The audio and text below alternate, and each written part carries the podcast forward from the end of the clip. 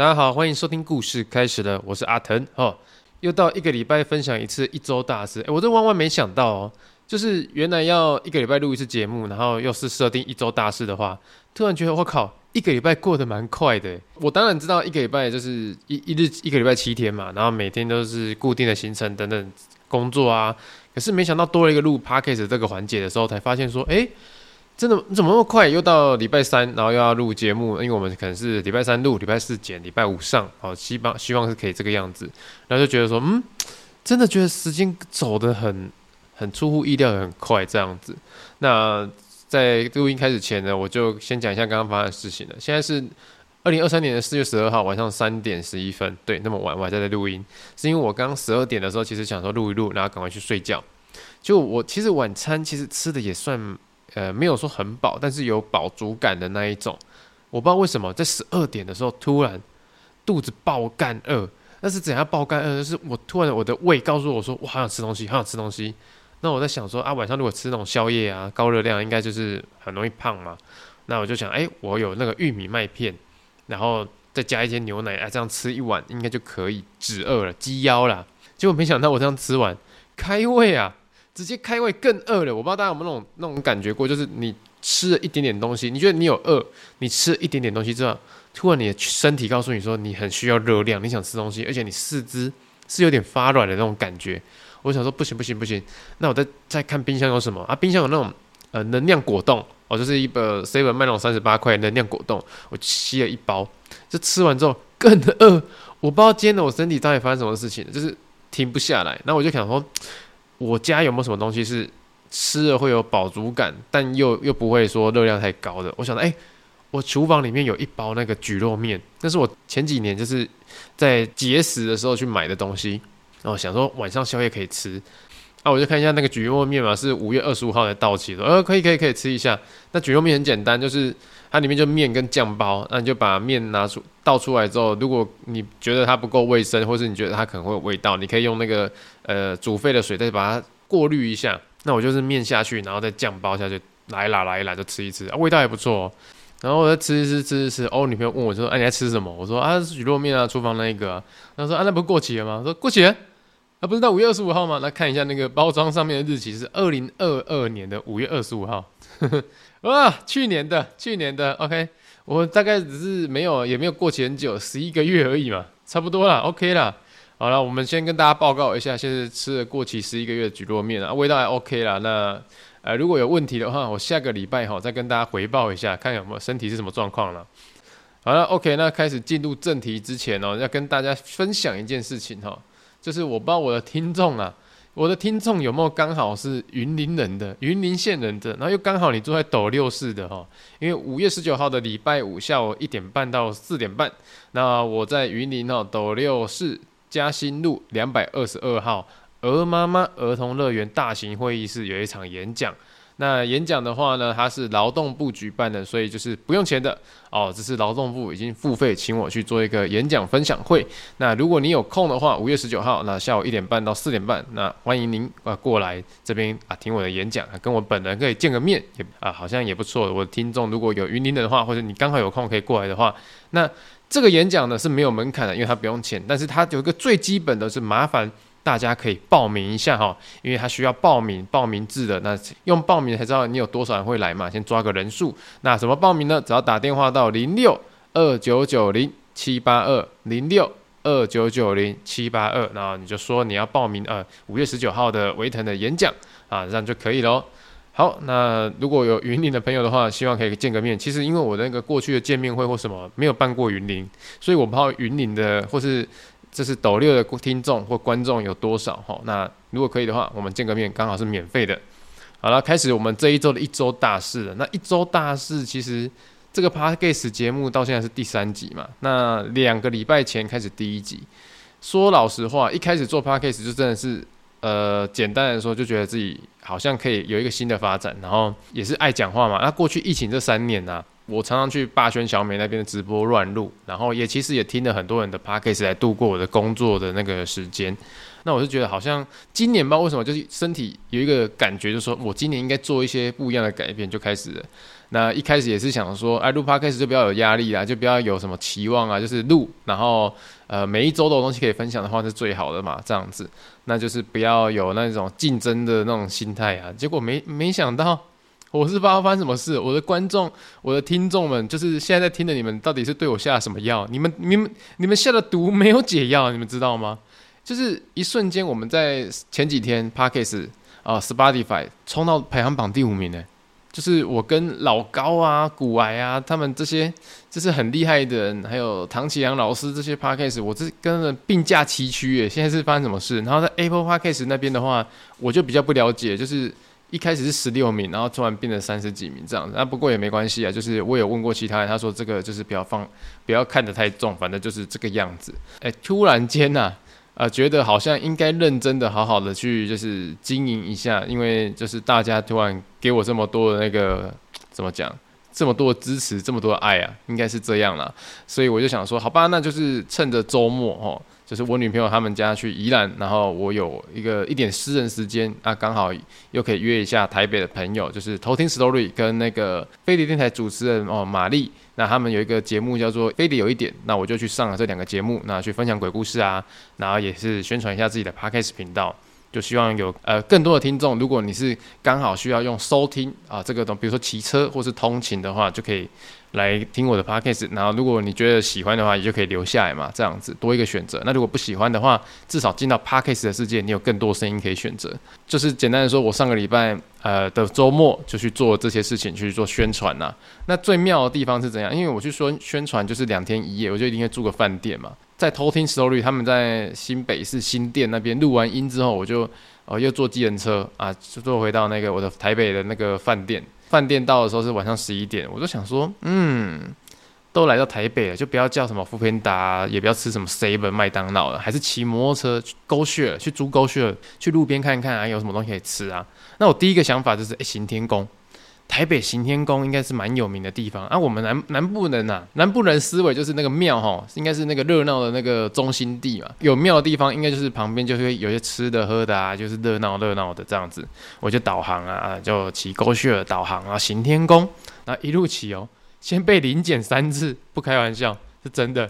我觉得台北的警察很尽责啦，就是我我一开始骑一骑，第一次就突然警车从我面前出现，然后是两台摩托车。然后就把我拦到路边，来来来，旁边旁边旁边。啊，我说，哎，怎么了怎么了？他说，哎，你那个方向灯怎么一直打着？我说，哎，方向灯一直打着。后来才发现，那个 GoShare 其实有很多代啊，什么什么二代、三代、四代、五代。那每一代它那个转弯都不一样，就是如果你打方向灯，然后有些是转弯了之后，它方向灯自己会熄灭。那有些是你转弯之后，你还是要自己按方向灯，它才会熄灭哈。那个带几代几代，我是不太熟悉啊，这样子。那他就看到我说，哎、我怎么一边骑，哎、一边打方向灯，然后又没有转弯，这样就是把我拦下来，就问一下。我说，哦，不好意思，我是台南上来的。他、啊、可能我就一边看导航，因为台北导航要看之外，它有些地方是你一转弯，它可能是单向道。我我我有走错好几次这样子，所以我就显得好像是有点紧张的样子。我说这样跟他讲，然后他说啊，没事呢，就是方向灯记得关。哦，好。OK，那就继续上路往行天宫方向走，就继续往下走的时候又被拦第二次，然后第二次他就无预警的就出现在我面前，来旁边旁边旁边，然后说好好好，他说哎哪边来？我说呃台南。啊，来身份证报一下，然后就叫我拿那个酒酒驾给我吹，然后吹完好没事没事你可以走了，我说哎就无预警的哦，就是一个那个随机的一个看一下吧，我就不知道，然后第三次也是一样，就骑骑骑跳一半，我还没到行天宫我就被临检三次，真的。就还到那边，哎、旁边旁边，来问一下身份证字号，那什么什么？我说是怎样？现在是怎样？这台北的警察也太尽责了吧！我一个人往行天宫这个方向骑是很诡异的，所以还是把他留，把我抓下来，然后问一下话这样子。就我骑到行天宫是完全一片漆黑，真的是台北行天宫晚上一片漆黑，什么都没有。那我想说怎么办？就是。嗯，那那就是查，好像是林森北路那边应该可能更热闹，因为我之前有住过林森北路，就查林森北路就过去嘛，这样子，那就骑到林森北路。就是如果大家就是对新闻那些什么报道都大概知道，林森北路是晚上是一个夜生活很丰富的地方。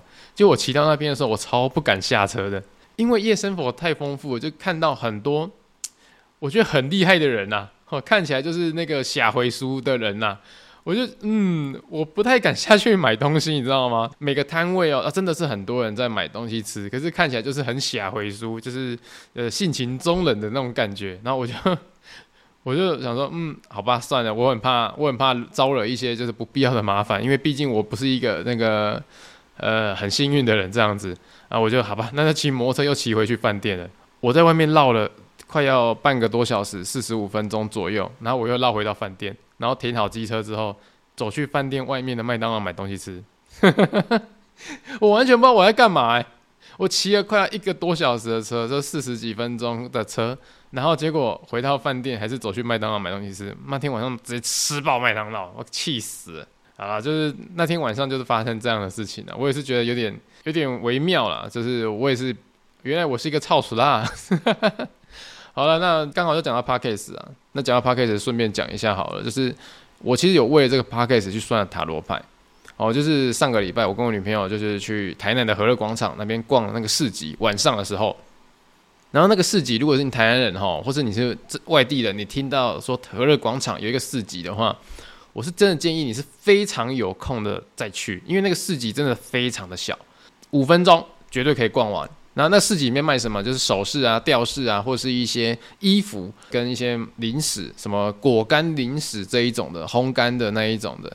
那当然是五分钟，如果没有什么想要消费的话，五分钟真的可以直接离开，真的蛮小的这样子。那我们就原本就是骑摩托车下去嘛，到那个市集的时候看一看，想说哇啊好无聊要走了，结结果我就看到一摊。那一摊什么都没有摆东西，然后就是一个人坐在那边。然后后来看一下那个上面的价目表，是写说，诶，塔罗牌三百元一次。我就突然想到一件事情，其实我现在是一个 YouTuber，那之呃在做 YouTuber 之前，我是做漫画家。那漫画家之前，我其实在无名小站跟脸书上面都有发表作品这样子。那其实当年呐、就是十三年前，我是一个大学生，出了一个车祸。然后出车祸之后的七个月，我是拿拐杖的，就是我不能出门。我上学都要人家载，我妈载我这样子，所以我最多的时间就是出车祸的那段时间，七个月我在自己的家，然后用电脑画画，然后上传到无名小站跟大家分享。因为我其实小时候蛮爱画画这样子，那就那七个月，其实第一个月开始画，也不太会画，用电脑绘图什么都不会。那最基本自学就是怎样去 YouTube 看人家上传的那一种什么浓缩的精华，就是哦他的他的画画过程啊，然后放上去 YouTube 跟大家分享嘛。啊，我是用那种把它倍速放到最慢，然后最慢的时候呢，去点看看说，诶，他在第几分第几秒点了什么东西开了图层啊，第几分第几秒什么时候点了什么东西打开笔刷啊，怎么画怎么画，我是用这种最笨的自学法。在在画画的那第一个月的时候画就是也没什么看嘛，那画技也很烂，所以第一个月那时候每天大概浏览率是五十五个人，我相信就是自己的朋友啦，然后自己还是重新按重新整理来的那一种。那就这样，我连续画画画画七个月，七个月之后，我的医生就跟我说：“哎、欸，你恭恭喜你，你可以恢复到正常生活，你可以摆脱拐杖了，可以自由行走了，你健康的这样子。”然后我就回去看我的部落格。布鲁格其实画七个月啊，每每一周更新两篇，应该还是有进步的嘛，对不对？就那时候 浏览人数还是五十几个，哦，完全没有进步啊，真的是完全没有进步。啊，可是那时候已经那时候已经画超多了，十几篇、二十篇、三十篇都有了。那时候医生就跟我说，你可以回到正常的生活。我就想什么叫正常的生活？因为我在出车祸之前，在还没受伤之前，其实我是一个死大学生。什么叫死大学生？就是。下课打工，啊不认真念书，考试可以 pass 就好，低空飞过的那一种，对未来也不知道干嘛，然后这就是讲打工啊，赚钱啊，然后交女朋友啊，然后跟朋友出去玩、唱歌啊，就完全没有规划那一种啊。你念的科系也不喜欢的，也不是自己喜欢的那一种，所以我那时候出了车祸，我才有一段时间是沉淀下来，然后想到说，哇，过去的我怎么这么糟？就是没有一个目标，那刚好那七个月我的目标就是用画画来宣泄自己的那种情绪，这样子。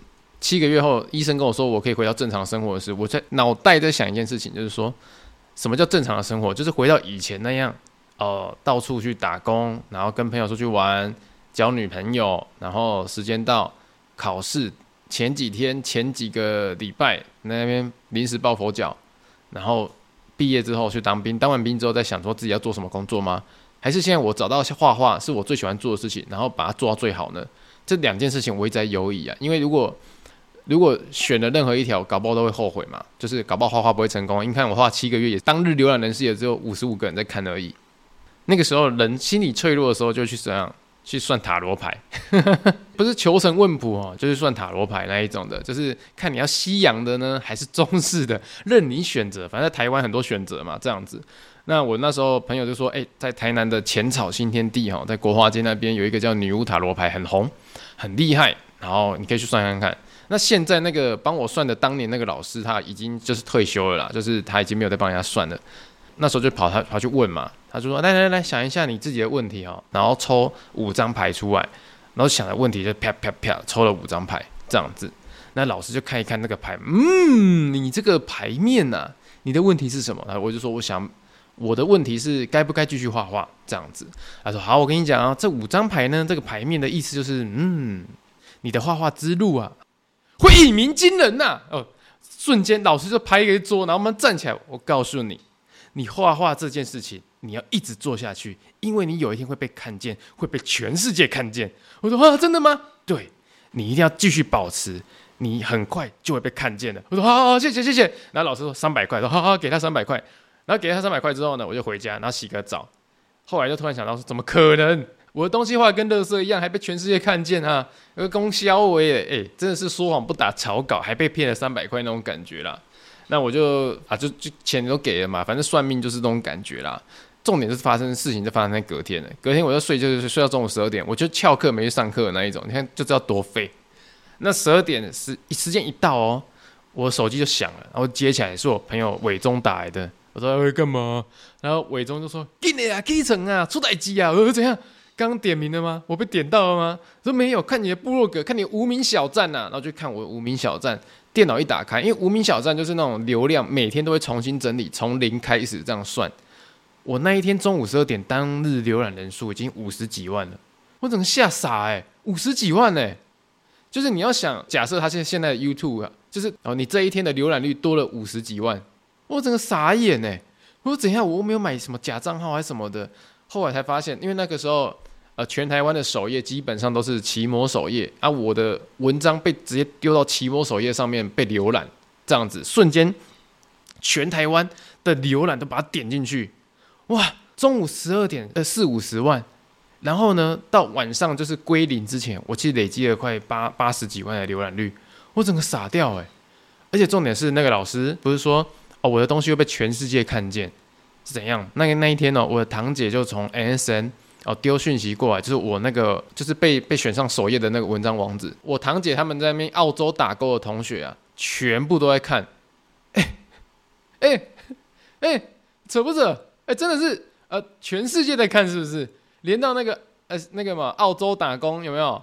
哎、啊都看得到哎，虽然都是台湾人自己在看的，可是就觉得很妙，你知道吗？当下就觉得，好悬哦，而且从那个那一刻开始啊，就是突然我的东西有人看的时候，我就加强我的信心了。嗯，我要继续做下去，因为我的东西瞬间被认可了嘛。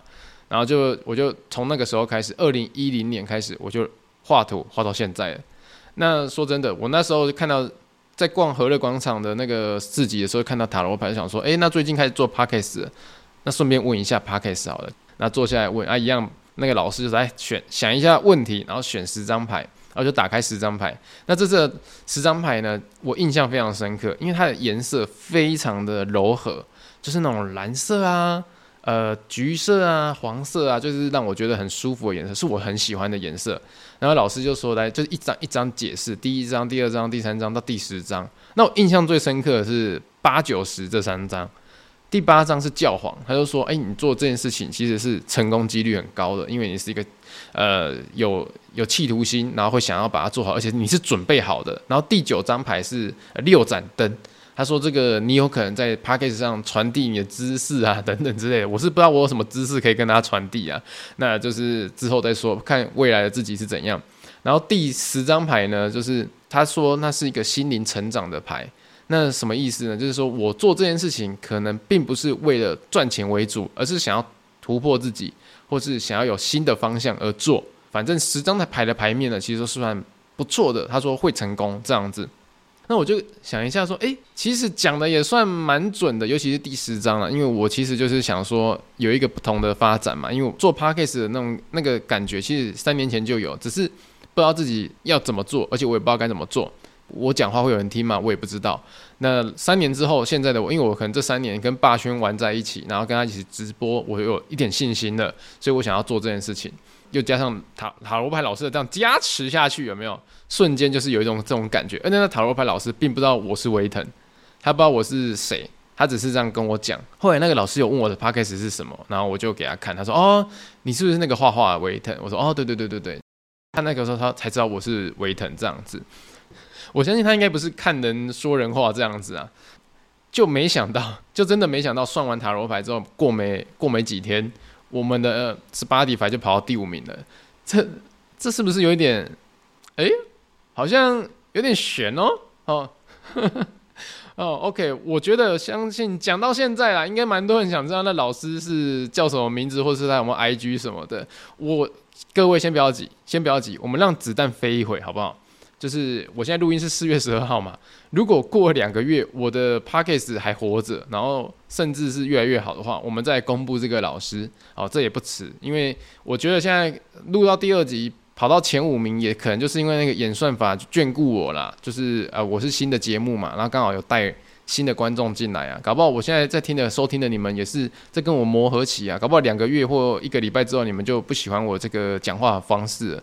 所以我们让子弹飞回啊，两个月后，如果两个月后我们的成绩还是不错，维持的好好的，甚至还可以接业配赚钱的话，好，我们再公布这个老师的那个那个 IG，哈我有留他 IG，哎，放心放心。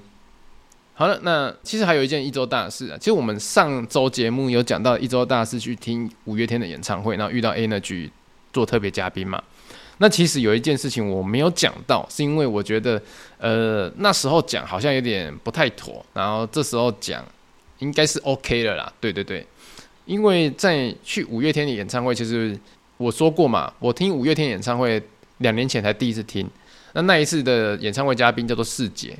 就是他们五月天的那个技师团的那个呃，算是一个工作人员，一个蛮蛮位高权重的工作人员，而且他是可以在 IG 上面，就是他的那个昵称是可以打五月天四姐，要有蓝勾勾认证的那样子哦，算是一个就是真的很有分量的一个工作人员这样子。那这一次演唱会，我就蛮蛮意外的，有买到演唱会的票，而且摇滚区嘛，所以我就拍照很开心，跟他讲说：“哎，演唱会见哦，世杰哥。”然后他就回传跟我说：“哎，你会来哦？”然后拍照哦，说：“好好好，拍照啊。”然后接下来又讲一句说：“看有没有机会，我带你去跟五月天拍照。”我整个看到那一行字的时候，他虽然只是打说看有没有机会，我带你去跟五月天拍照，但是我相信世杰哥，您是不会说谎的。我我我那时候是情绪啊，真的是放在心里面，我是不敢跟别人张扬说，哎、要不要跟我去听五月天？我们有机会跟五月天拍照那种，我都不敢讲，我真的完全不敢讲。虽然说我有问几个朋友要不要一起去，可是因为这个是就是无法保证的事情，我也不敢对外透露。我连到是演唱会的当天，我才跟我女朋友讲这件事情。对，我就是保密到这个程度。那后面的事情大家都知道嘛，我们去现场。我们忘了带那个自己的荧光棒去，然后就是现场门口虽然有卖，可是我们想到说，哎，两年前买的荧光棒，两年才用一次，然后结果这次再买荧光棒会不会太浪费？所以在门口没有买，就一进去被那个唱歌啊，大家甩荧光棒啊，气氛啊，气到说可恶，居然没有买荧光棒，只能用手刀在那边甩甩空气当荧光棒。但我坐我们旁边的一个那个资深歌迷啊，看着一下我们说，啊，你们没有带荧光棒吗？我说对对对。诶、对我们没有荧光棒，然后他就说：“来，这个给你。”他从包包自己拿出一支荧光棒给我，我顿时真的觉得超感动的。对他来说，我们两个就是陌生人，而且就是他是真的是非常爱五月天的那那一种歌迷。那我们看起来就是呃会听五月天的歌会唱，可是不是那一种最那么原始种的那一种，我们比较像外来种的，然后就是没有那么忠心的。虽然我们也也会唱歌，也会就是去。呃，听歌、听演唱会这样子，但绝对跟他们比是比不上的。那他却很慷慨的自己把多带的荧光棒借给我们，而且他是一个人来。那而且整场哦，就是他真的是非常的热情在唱，唱、唱、唱，我都我我都被他的那一种热爱所感动到。就一个很愉快的演唱会结束之后，他也是有问一下说，啊，你们是维腾吗？我说，哦，对对对，我是维腾，这是我女朋友。那我就跟他礼貌性的拍个照之后呢，他就说，那我要离开了，我要去捡彩虹纸，因为现场就有那种彩虹纸，就是算是一个小礼物啦，因为他们会做纪念这样子。他要离开了，我就瞬间说，你等我一下，那我先打电话给世杰哥。哦，他都不知道我打给谁，我就自己先打给世杰哥。我说，哎，世杰哥，我现在在。那个结束在现场啊，你你方便就是你讲的那件事情可以吗？他说可以啊，可以啊。哦，你，你赶快到后台这边，你赶快去 B one B one，你去 B one 舞台这边，我这边等你。我电话一挂断之后，我就跟借我荧光棒那个女孩子讲说：“来，跟我来，我要报恩了。你刚刚送我一杯水喝，我现在还你一个水塔。”哦，就这样，我们就三个人浩浩荡荡的走走走，走到演唱会的 B one 区。就一到 B one 区的时候，因为世杰哥这边等我嘛。那个女孩子看到世杰哥的时候，就是那种表情，我就知道她的内心在尖叫，她内心已经是啊，世杰是世杰！这样子。哦，非常开心。然后我就跟世杰哥就是真的是打招呼抱一下的哦，第一次见面，因为我们前面的合作在 YouTube 上就都是用电脑通讯这样沟通。哦，第一次见面就是见网友很开心。然后他说来来来，我们去后台，就真的直接走到演唱会的后台，演唱会后台就是纯白的那种房间呐、那一进去的时候，里面也是蛮多组，也是可能有机会跟五月天合照的。我相信看起来都是像是工作人员呐、这样子。然后里面有一组人哦，里面有一组人，就是穿的很特别。我就是嗯，他们怎么会，比如说身上有豹纹啊，或是比较那种古复古穿着，然后头发发量超多的啊，我就觉得怎么看得很眼熟，但是我又不知道叫不出名字这样子。然后世杰哥说：“哎，他们是迷先生啊。”说：“我靠，迷先生也在现场哎，哇，很幸运的也跟迷先生合照到这样子。那接着呢，就是大家会依序排队，那跟五月天合合照的过程，其实就是他们会在一个房间里面，然后里面有专业的摄影师。”接下来就是我们准备要跟五月天合照的这些幸运儿呢，就是一组一组的进去，然后跟他们拍照。我们不能用自己的手机拍，是请摄影师哦，请摄他们的摄影师帮我们拍。那拍完之后呢，他们会再做一些呃统整，然后再一一的发给我们。就是你们现在在我 IG 上面或是脸书上面可以看到那个大合照这样子。然后借我们荧光棒的那女孩子啊，她走进去的时候，因为她是比较喜欢阿信。他一进去看到阿信的时候，他说他我快晕倒，我快晕倒了。那阿信也有跟他这个点个头啊，讲个话这样子。其实你要我现在回想那个过程，我是想不起来的，因为我自己也没有想到过。我只是两年前啊、就是觉得对方的鬼故事很有趣，然后问他要不要合作，然后我们合作了一支之后，这两年来我们也没有见过面，就只是在赖上面讲话，然后打嘴炮，就突然被世杰哥带到五月天面前了。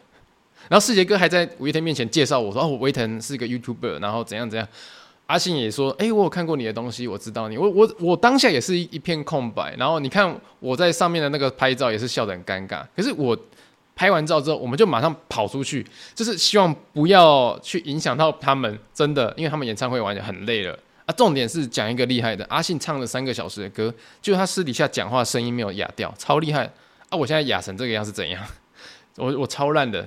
好，反正就是我一出去之后，那个带借我荧光棒的那个女孩子，哦，不好意思，我现在有点忘记你的名字，她就一直跟我说谢谢谢谢谢谢，就是明明她只是借我一根荧光棒，结果我却把她带到阿信的面前，让她圆了一个，就是这是什么五迷的梦，好，可以真的把荧光棒变成一个魔法棒，有魔力啊，这样子。后来我就是认真跟她讲一件事情，就是我说，其实就是你没有条件的对我们好。然后我刚好有这个机会，我可以报答你。那我觉得这个其实是你的善心，你是一个善良的人，你愿意对不认识的人伸出援手，即使这是一件很小的事情，但是你还是做了。所以我觉得我有这个责任跟义务报答你。反正就是你请我喝一杯水，只要我有能力，我就还你一个水塔了，就是这个样子。其实这件事情对我来说也是奇幻旅程啊，就是有一种我跟一个第一次见面的人，他对我好，而我也回报他，就是一个立即的那个 怎么讲报恩啊。这件事情就是为什么上个礼拜不敢讲，是因为我觉得呃，好像因为前阵子那个 BLACKPINK 的那个演唱会风波，好像有什么公关票什么什么的，可是我必须就是真的要跟大家讲说，我们是真的是买票，然后。也是很幸运的，在两年前的合作，然后遇到这件事情，然后我我很害怕上礼拜讲，人家会觉得我在炫耀啊什么的。可是这是我的一周大事啊！这我现在这这礼拜讲出来，就是因为这是我的一周大事，而且我们照片也有发出来，就是喜悦跟大家分享一下。如果你是专业的五月天的粉丝的话，啊、真的强烈建议啊，呃，下次去听演唱会的时候多带一些荧光棒啊，搞不好我会坐在你旁边啊。好了，OK，那这是我这礼拜一周大事。那接下来我们开始进入周记的环节。好，现在周记的环节，我们来朗读我高中的周记哈，高中十七岁的周记。那我们的周记是九十五年的九月十九号的周记。OK，那第一则呢，就是要先讲那一周的新闻哈。那那一则新闻我是写没新闻，台湾的新闻烂透了，这样可以吗？那我老师给我的评语就是说，你们长大是要活在这个社会的啊。好了，那周记的主题叫做 Happy Day。OK，啊，开始喽。今天是星期天，呃，我跟老吴约好十一点在火车站集合，要去买衣服，要帮他挑挂号。可是呢，他还是迟到了，十二点才到，十一点约，十二点才到。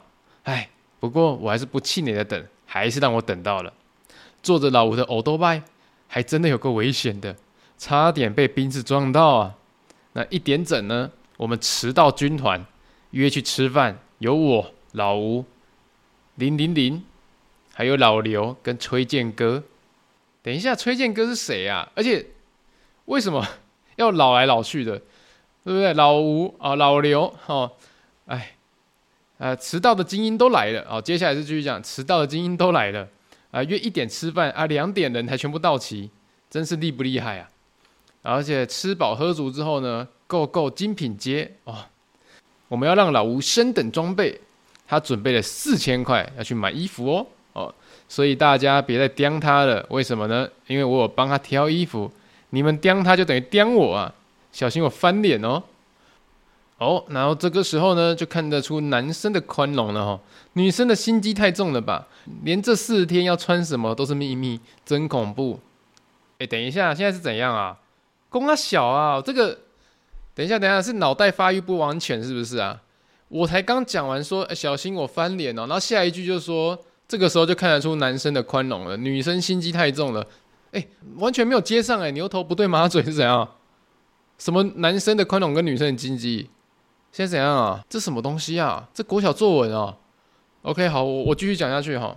OK，后来呢，我们到了一家店，那叫做丰天，而老吴在看他的牛仔裤，而我呢，在跟漂亮的店员聊天。啊，聊聊聊啊，怎么九百块不见了？啊，怎么手上多了一条裤子？啊，其实我是本来就要买裤子的。等一下，这是什么？我在写一个段子吗？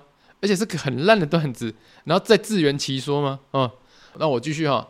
那为什么周记里面呢都会有老吴呢？啊，废话，他是主角嘛。我跟他同班三年了，第一次 first time 跟他去买衣服，你不知道多嗨呀！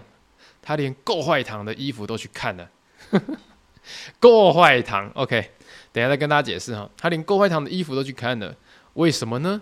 因为为了让他上棒棒堂啊，接招吧！星期二我们高三甲型男要倾巢而出了，啊，这是头很痛啊，你知道吗？这一种，你看我现在三十三岁，然后再看那种十七岁的时候的周记，真的是。哇、哦，怎么完全那么不通顺？然后老师给我的评语是 A 加，哦，然后说好，我期待你们的服装秀哦。哦哟，好了，我先从这个，我们来盘盘整一下我们这个周记到底冲他小朋友哈。OK，Happy Day 啦，说星期天跟老吴去买衣服，那我相信应该就是我们那一团哈，就是我到那个老吴，我们现在是朋友，而且。礼拜天他就要结婚了，我是他们的证婚人哈，致辞人啊，这样子，所以呢，基本上应该是那个时候，如果这个脉络看一下，应该是我们准备要去毕业旅行了。我记得我们的毕业旅行是五天四夜啊，这是一个礼拜的毕业旅行，所以应该是有买衣服这件事情。然后重点是上面讲到一些哈，其实蛮蛮蛮有趣的东西。第一个，为什么明明那时候还是十六、十七岁的高中生？在那边绰号老来老去的老吴啊，老刘啊，其实我那时候叫老孙，你知道吗？因为我姓孙嘛，老孙哎，你们高中的时候绰号就开始老来老去的，可不可以留个言跟我讲？就是 Apple Park 这边可以留个言好吗？我真的不了解，就是明明就那么年轻，然后在那边老来老去干嘛？就是现在看回去的话，就觉得很好笑了。好，OK，那接下来呢？接下来就是形容我们一群人就是爱迟到嘛，就是我们高中生就是爱迟到，每一个都爱迟到。然后重点是我们去逛了精品街，精品街这个东西是非常有年代感的东西。如果你不是台南人的话，我给你介绍一下，它很像以前高雄的新崛江。哦，很像以前高雄的新崛江，就是如果在高雄要买衣服去新崛江，那台南就是精品街这样子，因为它就进去很像迷宫，然后每一个转角处都有卖衣服的东西，而且在那边卖衣服都是盗版居多，真的是盗版居多。因为对对我们而言呢、男孩子的衣服不知道为什么就跟女孩子比就蛮贵的，就真的是贵很多。就是那个时候，如果你要买一个有牌子的男生的 T 恤。至少也都要八百块，可是我们的零用钱根本不可能让我们存到可以去买一件八百块的衣服，所以我们那时候宁愿就是用八百块去买两件盗版的衣服来穿。哦，当然是那是高中的时候，零用钱就是被限制得很明显，所以那个那个时候重点是老吴带了四千块哦，十几年前带了四千块去买衣服，代表他这个财力哦顶天的哦，最顶的哦那一种，所以他四千块一拿出来，我们我们说哦有钱人呢哦。那一团，我看这个脉络，就是我们这群男生去帮他自装，去帮他自装，好，去帮他自装，就是挑选他毕业旅行的时候要穿的衣服。因为在我印象中，高中时候的他，他都是这种穿风衣风裤，就是 Nike 风衣风裤的那一种，然后去打球，然后戴了一个那个无框眼镜，整斯斯文文的那一种。对，所以我们就是想说，那毕业旅行帮他去挑一个好看的牛仔裤啊，或者衬衫啊什么之类的。哦，再再补充一下，因为老吴在高中的时候都被叫台客，就是因为他就觉得他台气台味很重哦。那那个时候被叫台客，其实是有一种贬义的用法，不像现在台客是一种文化。所以在高中的时候，我们一直想帮他摆脱掉台客两个字。那重点是最大的转折，我觉得很奇怪，说这个时候就看得出男生的宽容了，女生心机太重了，连四天要穿什么都是秘密。嗯。嗯，妈逃课 A 点是不是？我靠，那时候脑袋脑回路是不是发育不不完全啊？这不左脑右脑开发有问题是不是啊？怎么会怎么会讲到一半就突然跳说什么男生宽容，女生心机重？又不想跟你讲是有哪里有问题啊？我相信毕业旅行女生应该都都是精心准备的啦。就是如果你是有参加过毕业旅行的女生，你应该了解那种平常在学校穿制服，每天都大家都一样，你能够搞怪的地方就头发。还有妆，还有眼镜，或是袜子，或是那个松紧带哦。你的衣服不想扎进去的松紧带。可是毕业旅行是怎样？它就是一种战争哦。对于男生女生而言，我相信应该就是爱美的年纪来说，毕业旅行就是战争啊，兵不厌诈，这是战争这种感觉。所以男生会去自装，我相信女生也是去自装，因为我们在我印象起来，我逛街的时候有遇到女孩子们，然后她们买的东西好像都不让我们知道。讲到后面呢，我们去逛了一家店，叫做丰天，那就是当时啊，就是潮流的那一种店，就是有点像现在那一种大列车哦，大列车、大火车的那种卖牛仔裤的店。而且我还在周记上面写说，我买了牛仔裤哦，因为那时候现在应该已经改改名正音叫做牛仔裤跟牛仔裤都通用，可是那时候我们考试就要写牛仔裤。OK，那我也买一条牛仔裤。那买完牛仔裤之后呢，我们还去购坏堂哦。购坏堂的话，这个就有故事。那购坏堂在我们那个年纪的时候，真的是有够坏，真的很坏。它是一个好像从高雄新觉这样发起的一家店。那那时候我们去的时候，第一次真的被震撼到，因为一进去哦，它真的非常窄，它每一个走道就只能一个人通过而已。为什么那么窄呢？因为那个走道的四周全部都是用要用那种压克力板，透明的压克力板，然后把它做成一面墙。亚克力板都有一个空格，那个空格里面就是放鞋子，而且它我记得高雄那一间是购坏堂，是开到一到四楼，就是你从一楼进去，然后开始逛逛逛，有卖衣服、卖裤子，然后卖鞋子，然后卖鞋子的亚克力板就是直接我我身高一百七十八公分哦，它的亚亚克力板是叠到超过一百七十八公分、一百八十公分，甚至我觉得有到两百公分，就是你进去你会被这个视觉震撼到说，哇这个地方好厉害哟、哦。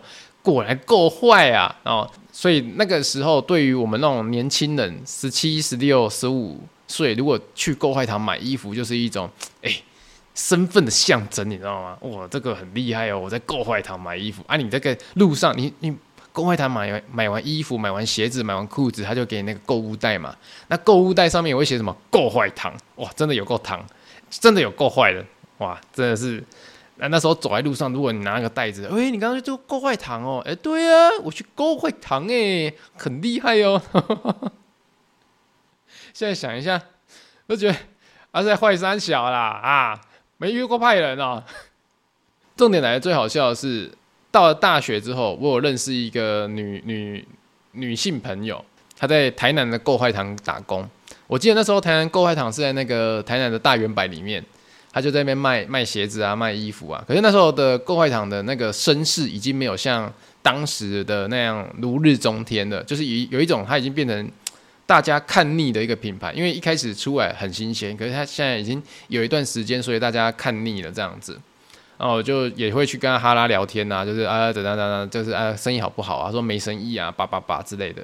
就过没多久，购坏堂老板跑路了，就是倒了。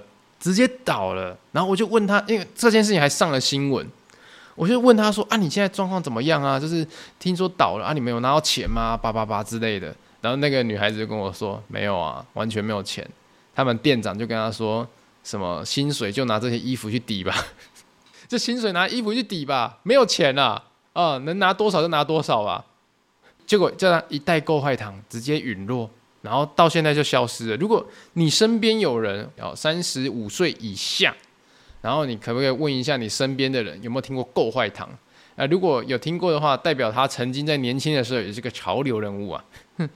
够坏糖的它的定位就有点像是那一种买不起就是超贵的那一种，呃，超贵的日本牌子或是欧美牌子的潮牌，它是一个代表台湾牌子的那种潮潮牌啦，应该是可以这样讲。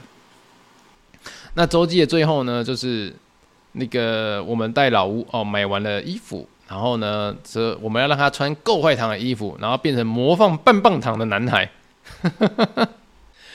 我说什么脑回路啦？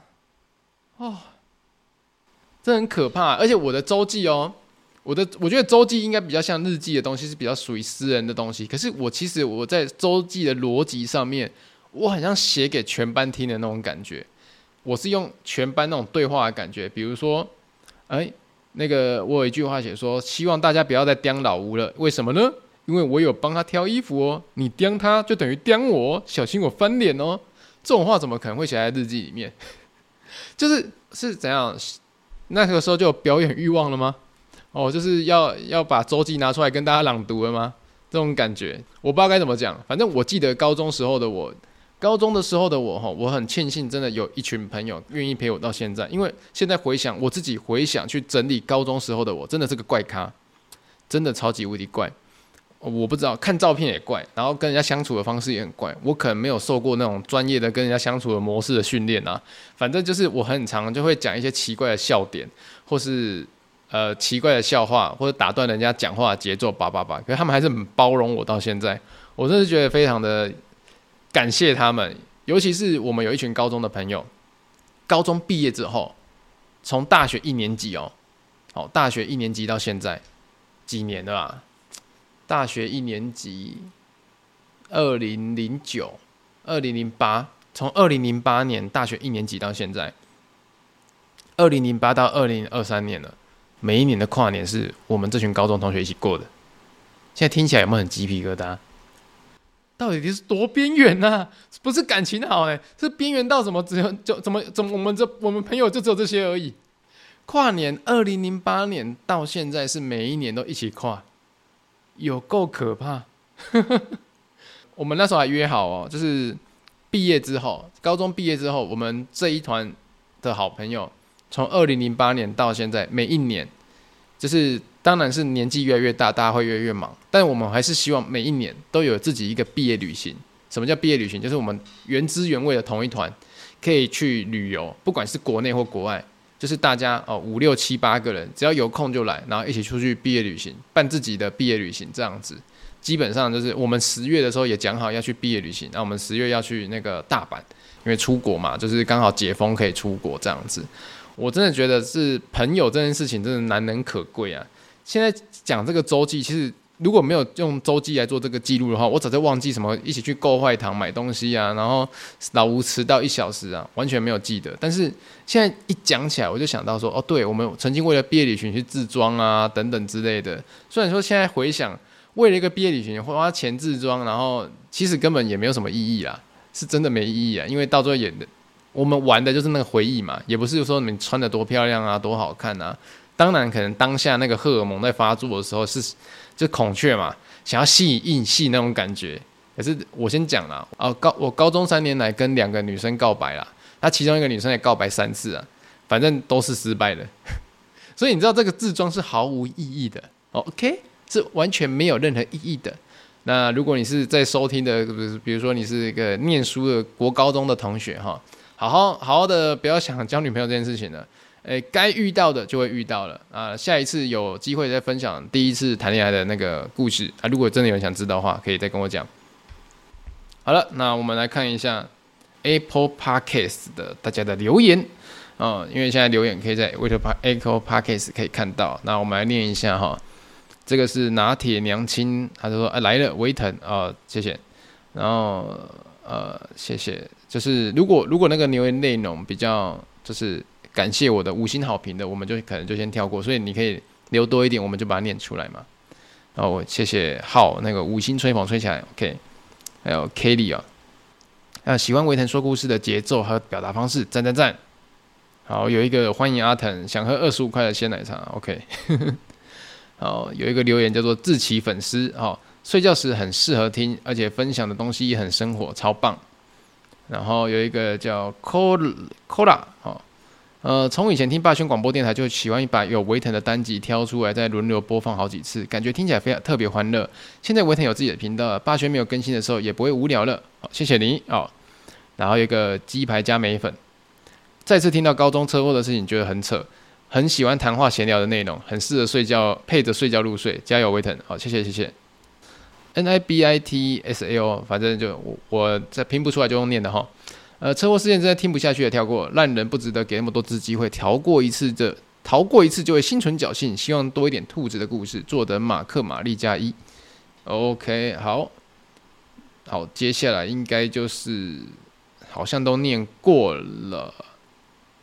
哦，有人许愿说偶尔可以讲一下鬼故事，可是我觉得好了，有机会，有机会，偶尔真的是偶尔有机会，我们就来练一下。好了，那。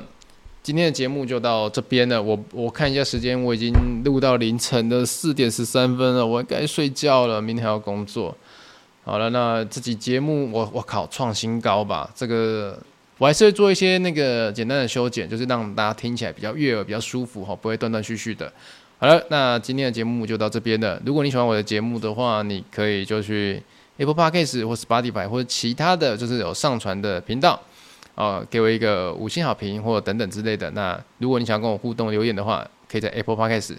那如果你真的没有 Apple Podcast 的话，你可以 IG 啊私信我，你可以告诉我你有什么心得，对于自己的看法。那如果是如果你是想要批判我或是什么的话呢，我会建议你先不要。好，因为我觉得如果你不喜欢这个节目，或是你觉得我这个节目不合你的胃口的话。你可以借由这个机会去找到更多更适合你的节目，因为我觉得我们的节目就闲聊嘛。